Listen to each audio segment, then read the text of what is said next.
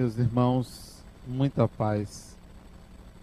O Espiritismo surgiu não pela ideia de uma pessoa, não pela vontade simplesmente de Allan Kardec. Tampouco surgiu porque alguns espíritos pensaram a doutrina e a trouxeram. Na realidade, havia uma tensão espiritual muito grande. A quantidade de fenômenos mediúnicos no mundo inteiro exigia um estudo mais aprofundado ou o surgimento de uma doutrina. Esses fatores, no seu conjunto, formam o terreno propício para o surgimento daquela doutrina. Como toda ideia na humanidade, ela não nasce sem que haja um terreno fértil para que ela se propague. Se assim acontecesse, logo, logo ela morreria por falta de compreensão, por falta de um pensamento estruturante para abrigar aquela ideia. Então, o surgimento do Espiritismo veio de uma tensão espiritual. Vamos dizer assim, de uma invasão espiritual que fazia com que em várias partes do mundo, não só na Europa, no mundo inteiro, fenômenos inexplicáveis acontecessem.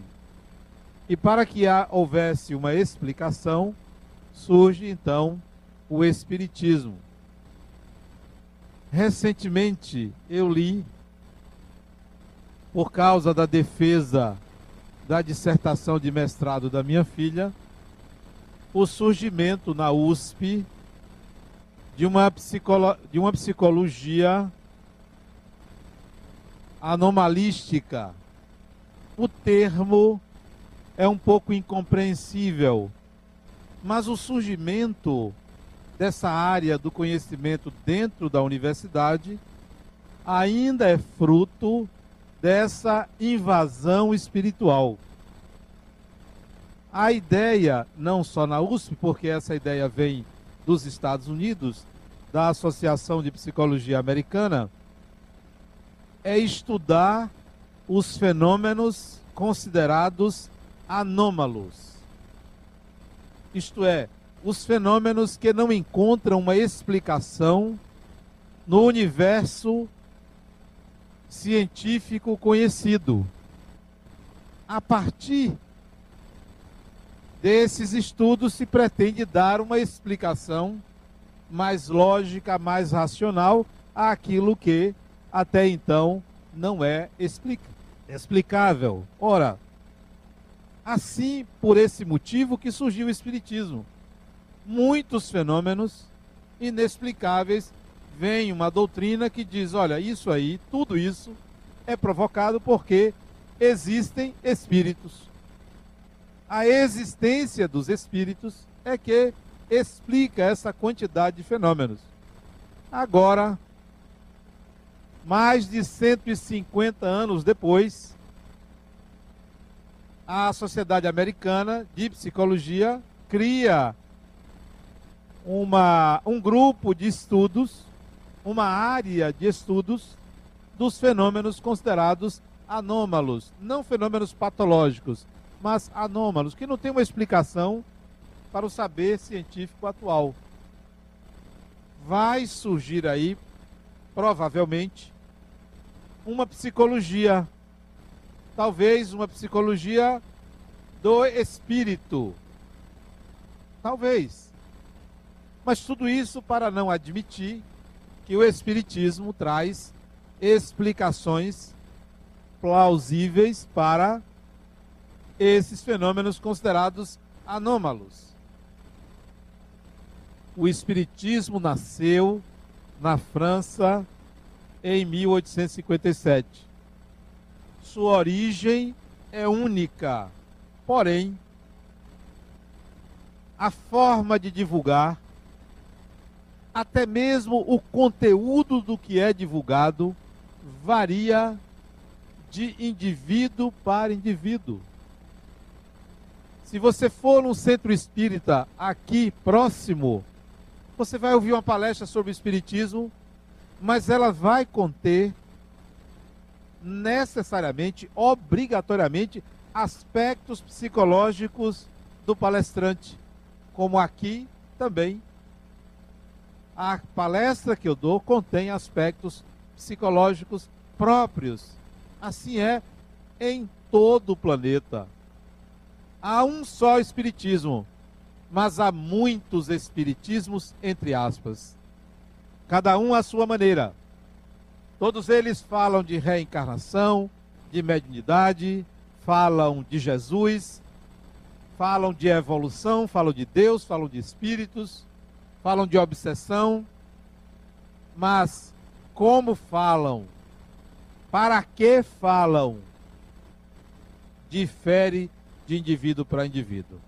Você vai encontrar um espiritismo mais evangélico de um lado, um espiritismo mais psicológico de outro, um espiritismo mais científico de outro, um espiritismo mais ligado à mediunidade do outro lado, um espiritismo mais ligado à cura e assim sucessivamente. Isso varia com o divulgador e com os espíritos que trabalham com aquele divulgador, com os espíritos que trabalham naquela instituição.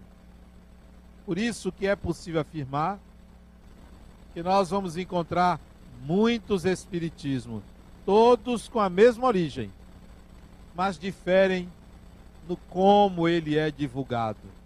Em alguns casos, até contraditórios. Em alguns casos. Houve uma coisa num centro espírita e no outro houve o oposto. Completamente oposto. Eu tenho um amigo que ele escreve nos Estados Unidos e ele estava me dizendo: olha, aqui eu conheço espíritas americanos que não aceitam a reencarnação. E são espíritas. Espíritas americanos que não concordam com certas manifestações mediúnicas. Não são originárias de espíritos. No entanto, nós sabemos, pelo menos na nossa ótica, que são originárias de espíritos contraditórios qual é o espiritismo então que nós adotamos? Mas não pensem que é o melhor ou é o certo ou é superior a qualquer outro, a qualquer outra manifestação doutrinária ou qualquer outro discurso espírita. É o que nós aplicamos. Eu, conheci, eu comecei no Espiritismo lendo Allan Kardec. Eu não comecei lendo romances, nada contra.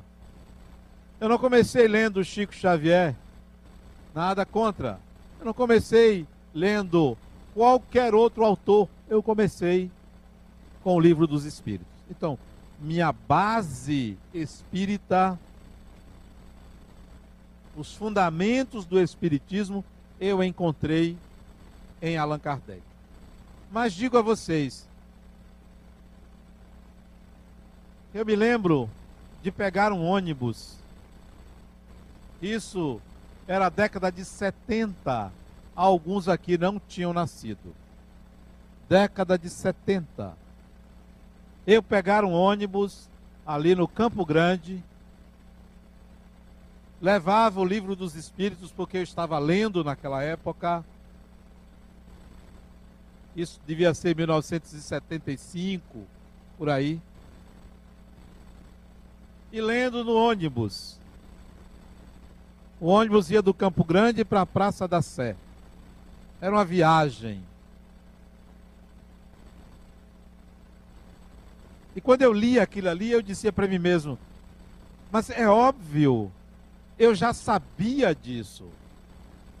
Algumas ideias, não era todo o livro. Isso quer dizer que também o fundamento do Espiritismo em mim, como em muita gente, foi encontrado numa lógica interna, num conhecimento interno. Eu não fui doutrinado pelo Espiritismo. o Espiritismo me trouxe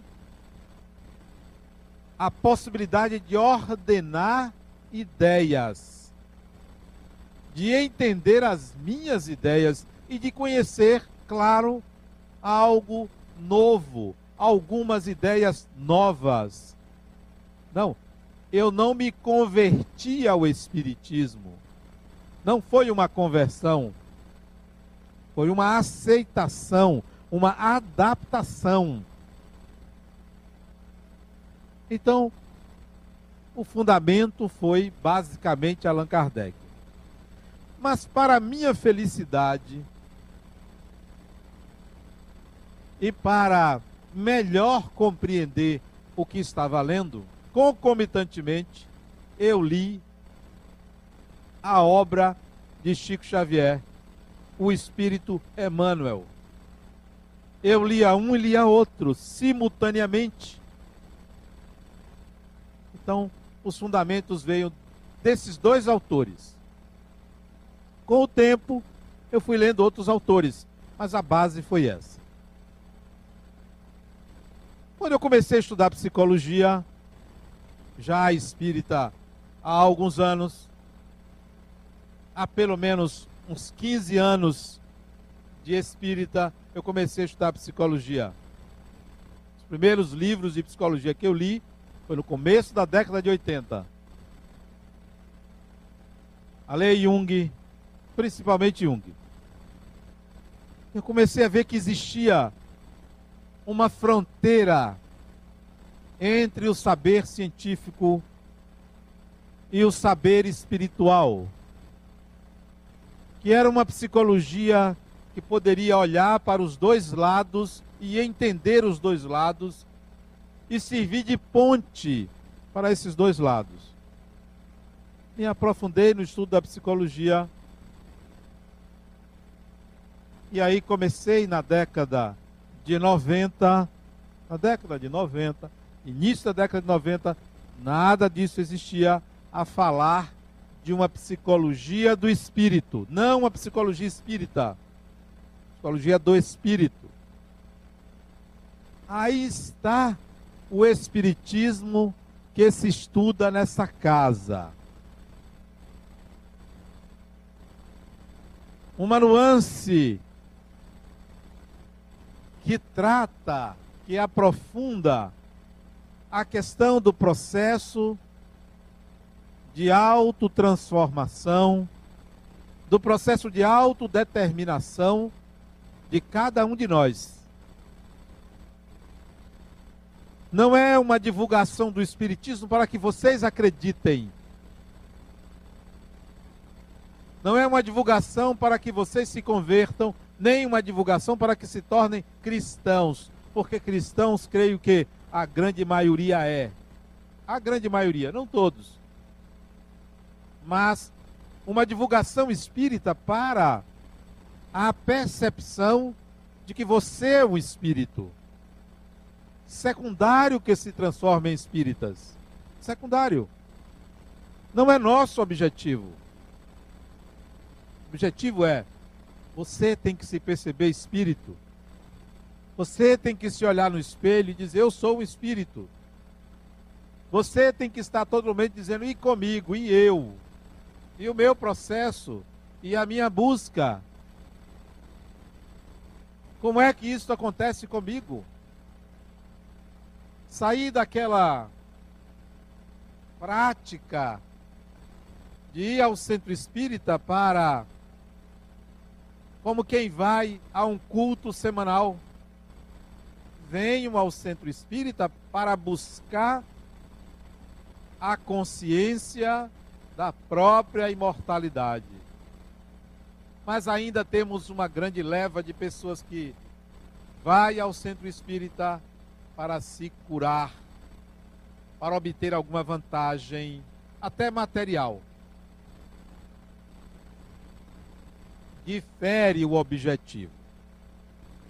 Até mesmo nos conceitos. Até mesmo nos conceitos.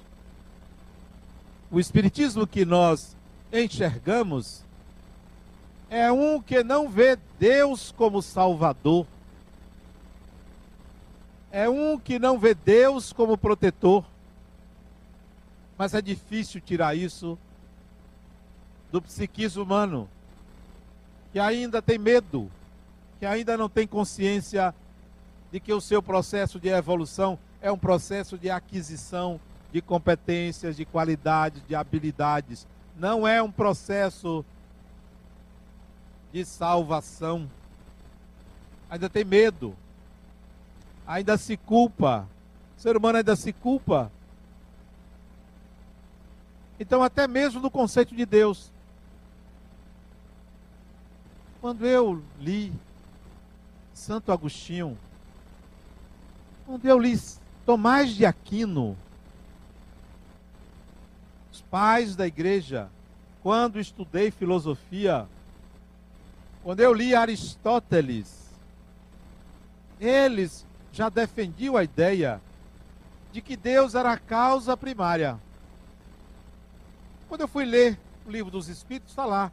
Primeira questão: Deus é a causa primária de todas as coisas. Eu disse, bom, isso já era conhecido séculos antes, mas isso não define Deus.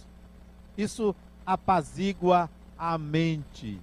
Isso acomoda a mente. Mas não define, não demonstra, não nos leva ao entendimento. Isso é mero conceito filosófico. Eu queria mais a respeito de Deus. E venho descobrindo que é impossível, impossível uma formulação lógica a respeito de Deus. Impossível. É improvável um sistema lógico que explique a divindade.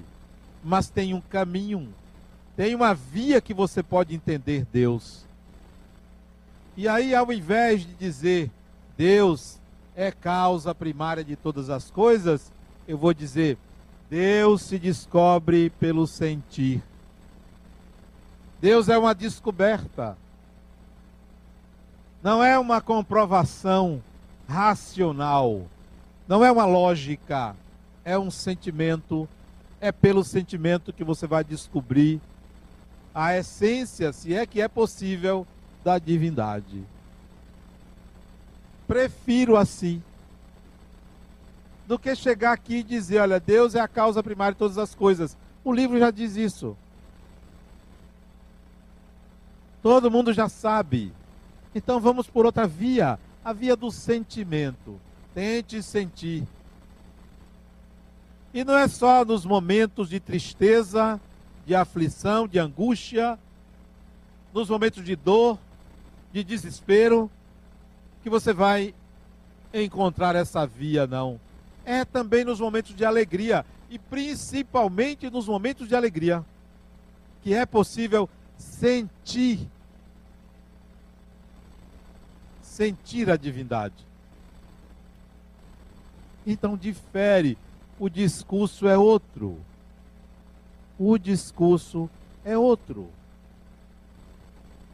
Se nós sairmos daqui com o espiritismo salvacionista, vamos levar séculos, mas em encarnações para mudar, para sair desse ciclo sofrível de encarnar, desencarnar, encarnar, desencarnar, penando. Por isso que muitos fogem para o inconsciente, para a inércia, para o prazer fácil, porque se contentam com muito pouco, com definições, com conversões, com aceitações baratas o Espiritismo é muito mais do que uma religião. É um conhecimento que, se as religiões se apropriassem, se o conhecimento científico se apropriasse, se apropria timidamente, nós teríamos um avanço muito maior na evolução do planeta. Fala-se em espiritualidade. Fala-se. Fulano é uma pessoa espiritualizada. Não vamos confundir espiritualidade com religião. Nem vamos confundir espiritualidade com religiosidade. Há muitas pessoas espiritualizadas que não suportam a mínima crítica. Há pessoas que se dizem e são tidas como espiritualizadas e não admitem a mínima transgressão do outro. O Espiritismo oferece a mais profunda espiritualidade. A mais profunda espiritualidade. Que é alcançável quando você tem consciência de que você é um espírito. Aí você vai entender o que é espiritualidade. Aí você vai agir com espiritualidade. Não, espiritualidade não é patrimônio das religiões.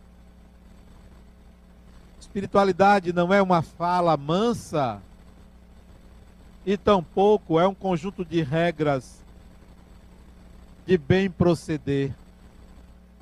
Espiritualidade é a consciência que se é um espírito imortal.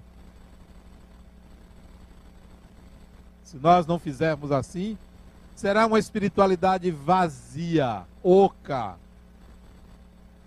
pretensiosa, pretensiosa.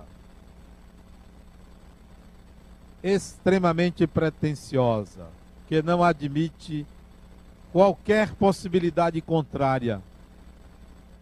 Até o conceito de evolução é diferente. Neste centro, o que é evolução? Nós atribuíamos a, o adjetivo de evoluído às pessoas santas. Esse era o paradigma. A santidade é sinônimo de evolução. Mas o que, que era a santidade? Santidade era aquela pessoa religiosa, necessariamente religiosa, que ajudava os pobres, que curava as pessoas, que era desprendida dos bens materiais. Isso era o evoluído. Onde está o evoluído em nossa sociedade? Vocês acham que uma pessoa que opte por sair às ruas ajudando os outros, curando os outros, sem ser ele próprio o fornecedor desses suprimentos, é válido isso? Porque é muito simples eu receber uma doação e ajudar outra pessoa. Eu sou transportador. Agora, se eu trabalhar, gerar suprimentos, e doá-los, eu não sou transportador. Isto quer dizer que os santos de hoje, os santos de hoje, têm que ir para o batente, têm que trabalhar. Chega de ser suprido pelo esforço dos outros. No Espiritismo não há sacerdotes Não existem pessoas oficialmente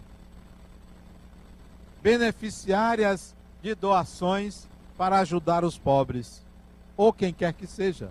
Não existe. Ou você trabalha.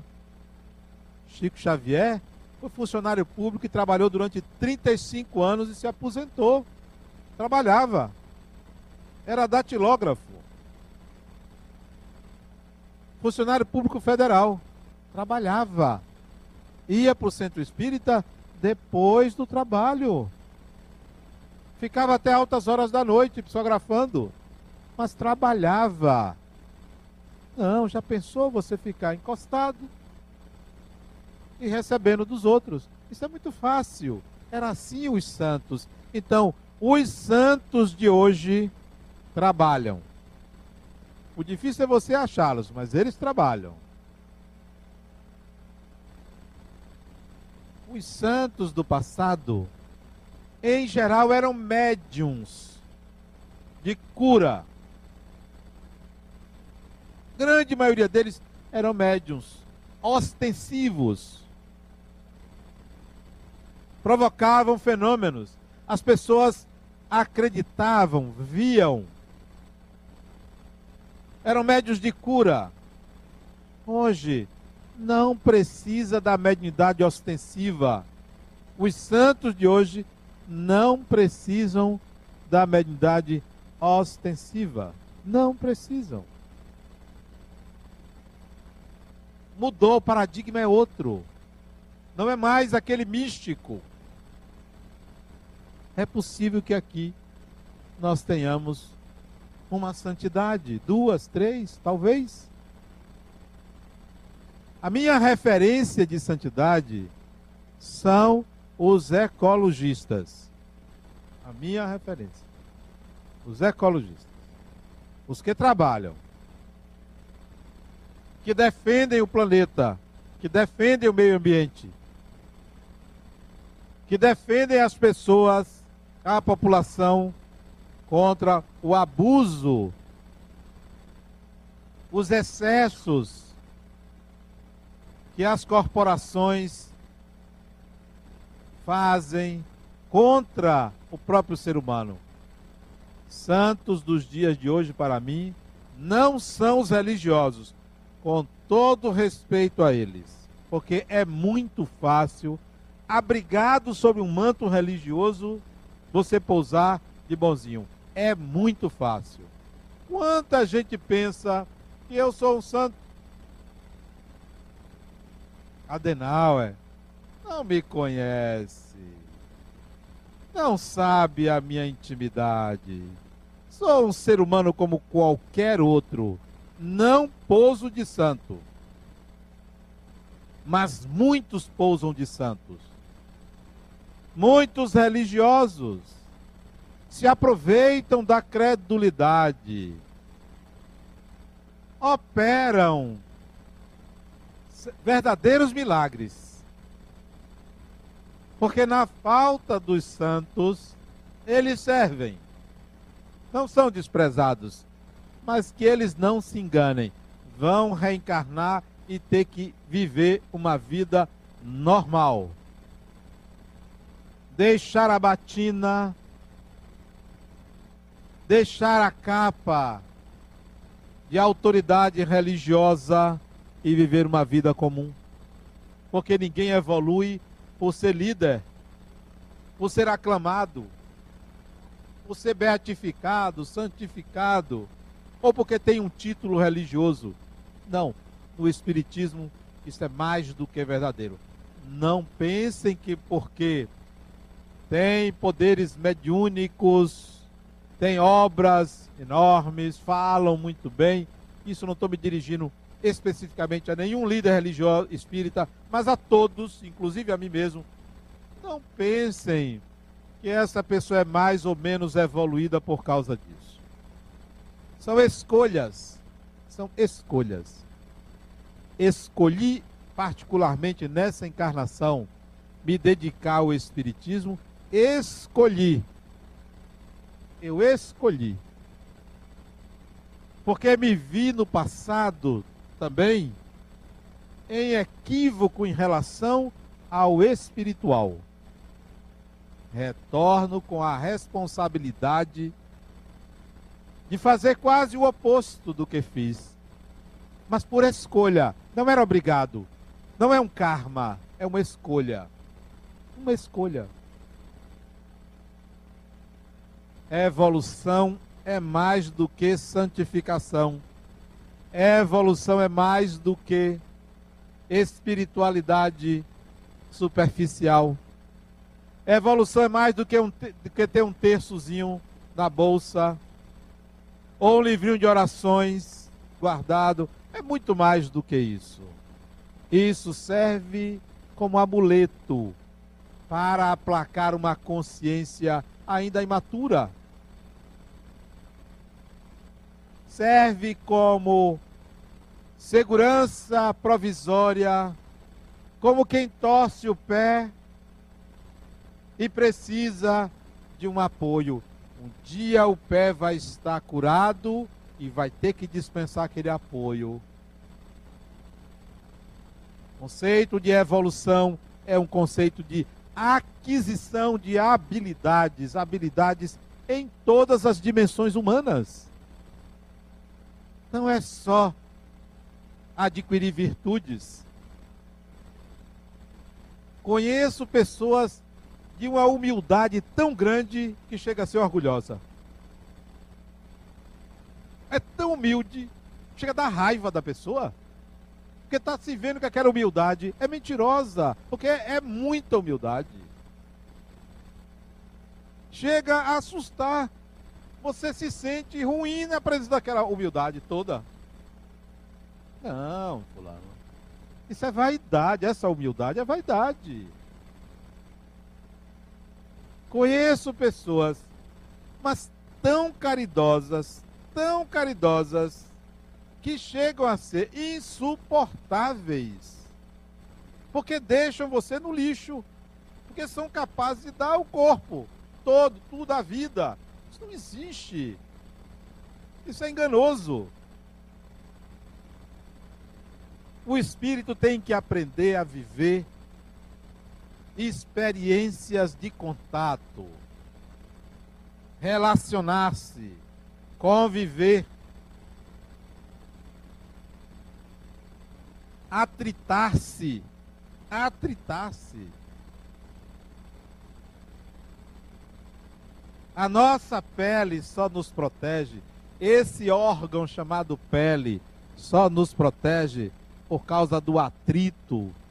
No tempo, os organismos foram se atritando com as intempéries e formando essa proteção maravilhosa que chama pele humana. Porque se não é atrito, não tem pele. Nós precisamos nos atritar. Só se desenvolve quem se envolve. Não é simplesmente dizer, não, eu sou desapegado. Pode pegar tudo meu. Peraí, que é isso? Que responsabilidade é essa? Não. Você tem responsabilidade com bens que estão para você administrar. O conceito de espírito que nós adotamos difere tem gente que diz o meu espírito. Não, você não tem um espírito, você é um espírito. Ah, mas meu espírito. Poxa, então você é uma coisa e o espírito é outra? O corpo é que tem um espírito, então o espírito é que tem um corpo. Você é um espírito. O conceito de espírito é outro, é você. Ah, não vou no centro porque eu tenho medo de espírito. É uma incoerência, não sabe nem o que é espírito. Porque espírito é você, cara pálida. Como é que você pode ter medo de você? Você pensa, imagina, é tão infantil e pueril a sua ideia de espírito que você não vai ao centro espírita com medo de espírito. É pueril. Pensa que só está lá, é porque você nem sabe o que é espírito. Confunde espírito com alma penada, com alma do outro mundo. Não sabe nem o que é.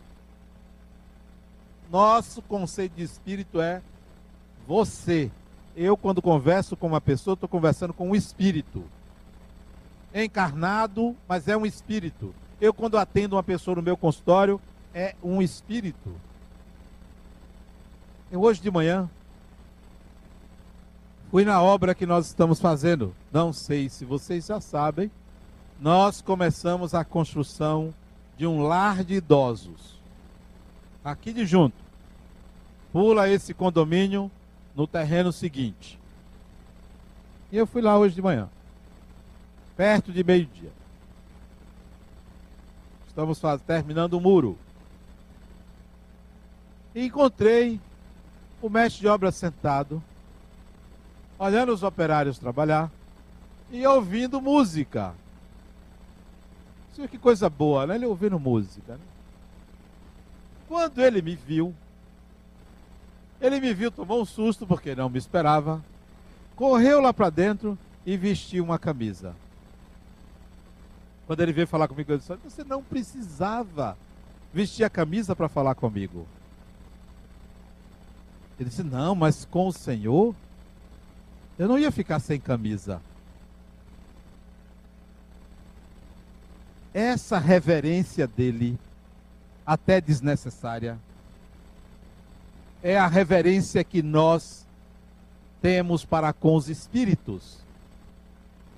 Não lidamos com pessoas, lidamos com entes imaginários absurdamente poderosos.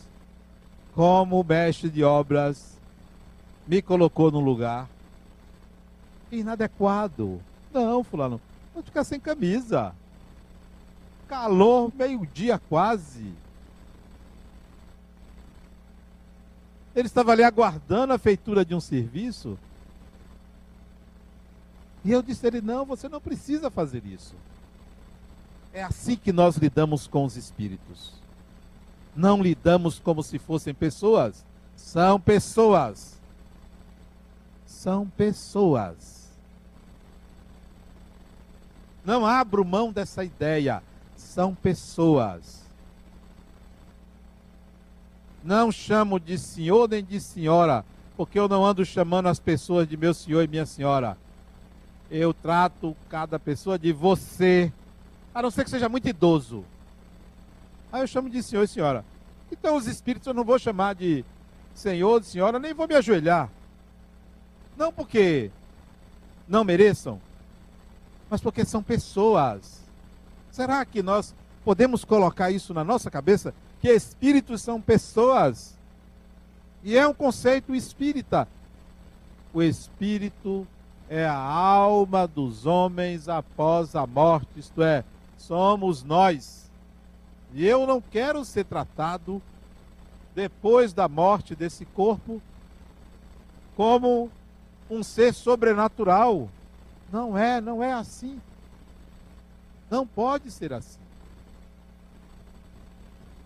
Para onde nós vamos se continuarmos pensando assim? Que os espíritos podem tudo, fazem tudo, perseguem, tripudiam, fazem o que quer. Não é assim.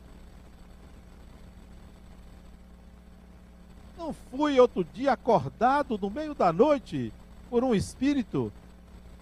Ora, já que você me acordou, meu amigo, me faça o favor, vá lá ajudar uma pessoa. Para pagar o fato de você ter me acordado. Porque é falta de educação. É ou não é? A pessoa acordar de madrugada. Por que não faz de dia? Tem certos espíritos que precisa ter desconfiômetro. E ele foi ajudar. Foi porque a pessoa me disse. Pelo menos isso, né? Pelo menos isso. Esse é o conceito de espíritos. Saiam daquela ideia que espíritos vai fazer e resolver tudo. O que faz e resolve tudo chama-se Deus, que não é um espírito.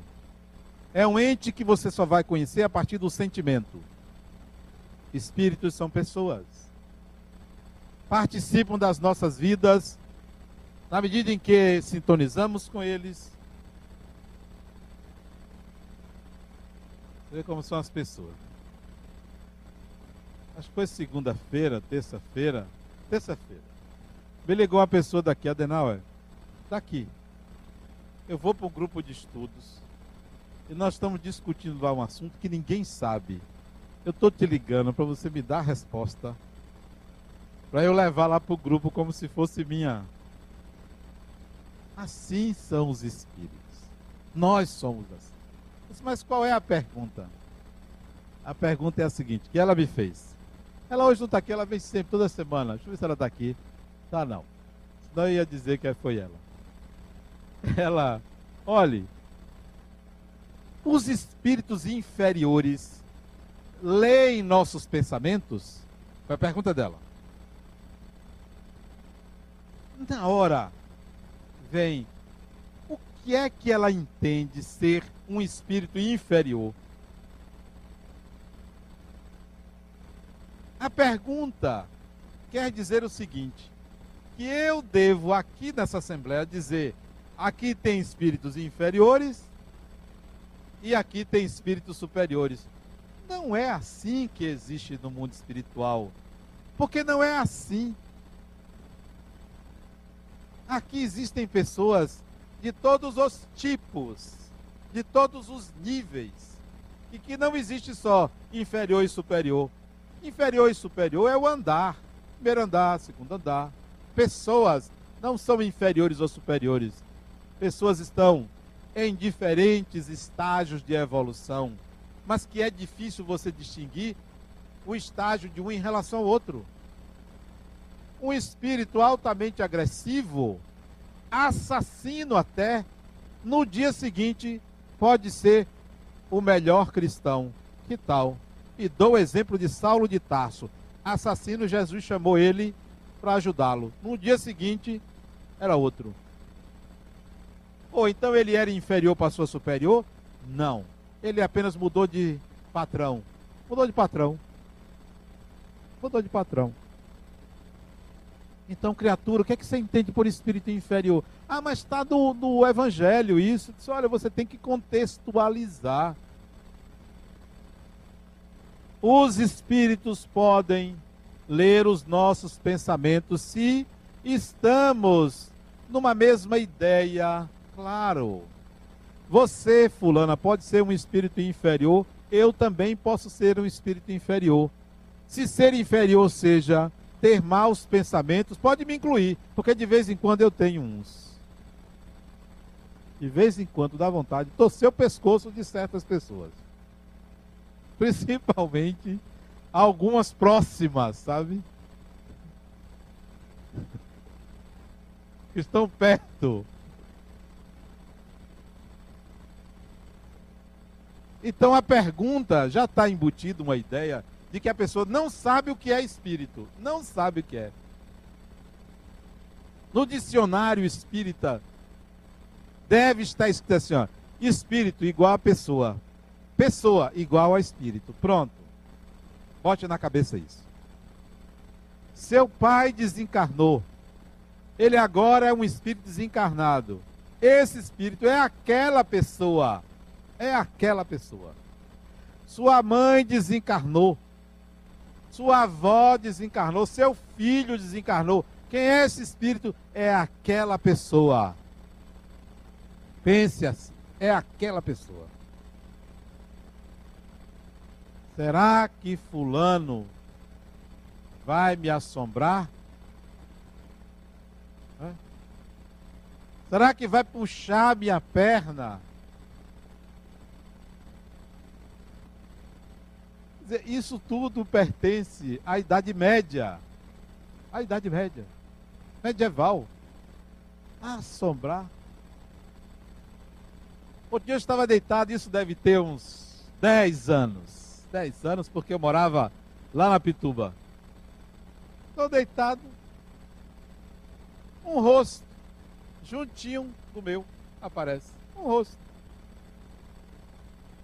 Vou me assustar? Por que, que eu vou me assustar? Um rosto. E ele, eu fiquei curioso em ver. Se eu conhecia, foi se mostrando. Ah, eu conheço você, Tadeu. Oh, Tadeu, como vai? se desfez. Alguns dias depois encontra a mãe dele. Fulana, esqueci o nome dela. Sabe quem me apareceu? Estava deitado. Não estava dormindo, estava deitado. O rosto de seu filho. Ele tinha desencarnado uns dois ou três meses antes. Ele foi assassinado aqui em Salvador. Por que, que eu vou me assustar? Eu conhecia o rapaz nem que eu não conhecesse. Por que, que a gente vai se assustar? Tem encarnado que assusta, tem encarnado que assusta. Eu conheci uma mulher que ela me perguntou, Adenal, por que, que eu não arranjo um homem? Feia que doía. Eu não tenho preconceito, não. Eu não tenho um padrão de beleza, não. Mas ela. Ela tinha esse estigma. Ali só umas duas encarnações com dez plásticas cada uma. Para mudar. Ah, o espírito não assusta, não. Não assusta, não. Assusta quem é assustado. Assusta quem não sabe o que é espírito. São pessoas são seres humanos. Aí a outra me perguntou, Adenal, como é que eu me protejo dos espíritos obsessores? Eu tenho uma regra. Porque o medo das pessoas é que o espírito faça alguma coisa contra, vai me pegar, vai me tomar. Doida para que alguém pegue ela, né? Doida o que é que eu faço para me proteger? Essa tem uma regra que eu uso. Infalível. Contra qualquer espírito. Infalível. Regra essa que eu aprendi com Chico Xavier. Conta um biógrafo dele. E ele estava orando e tem gente que pensa que a oração afasta o espírito obsessor. Olha. É porque não sabe o que é espírito. Estava orando. Aparece a ele um espírito altamente trevoso. Que tal? Ele orando. Afasta. Atrai. Uma coisa não tem nada a ver com a outra. Você pode estar rezando e sentar do seu lado, encarnado, sentado do seu lado, uma pessoa má, que lhe deseja mal. A oração não é para isso. A oração não é o antídoto para isso, não. A oração é uma vibração para acalmar os seus pensamentos, a sua mente. Não é para afastar pessoas, não. Afasta mais o não uso de um desodorante do que a oração. É o não uso. Pois bem, tem dias que eu me supero. Aí aparece um espírito altamente trevoso. Altamente. Olha o que, o, que o espírito disse. Você me chamou? Oi? Vê se alguém ia chamar um sujeito daquele. Eu, uma vez, me deparei com um sujeito encarnado. Ele me procurou. Ali na Pituba. Na saída da minha da clínica que eu tinha ali na Rubem Berta, ele me procurou. E eu sentia que aquele indivíduo era um indivíduo mau. Mau. Ele até depois foi assassinado também, esse indivíduo. Mal. Ele procurou para pedir ajuda para pedir ajuda. Para não matar uma pessoa. Para não matar uma pessoa. E eu ajudei ele. O que é que tem? Você ser procurado por alguém assim. A questão é você, não é o outro. Chico aí ficou sem saber o que dizer ao espírito. Aí aparece Emmanuel e disse a ele, porque o espírito perguntou: você me chamou? Emmanuel aparece e disse assim: Não diga que não. Essa é a questão. A questão está em você. Não é no seu agressor, ou suposto agressor, ou espírito obsessor. Aí ele disse: É, chamei sim, chamei o senhor para o senhor me ajudar. Eu ando doente e tal. Aí o espírito olhou e disse: É, você não tem jeito não. Foi embora.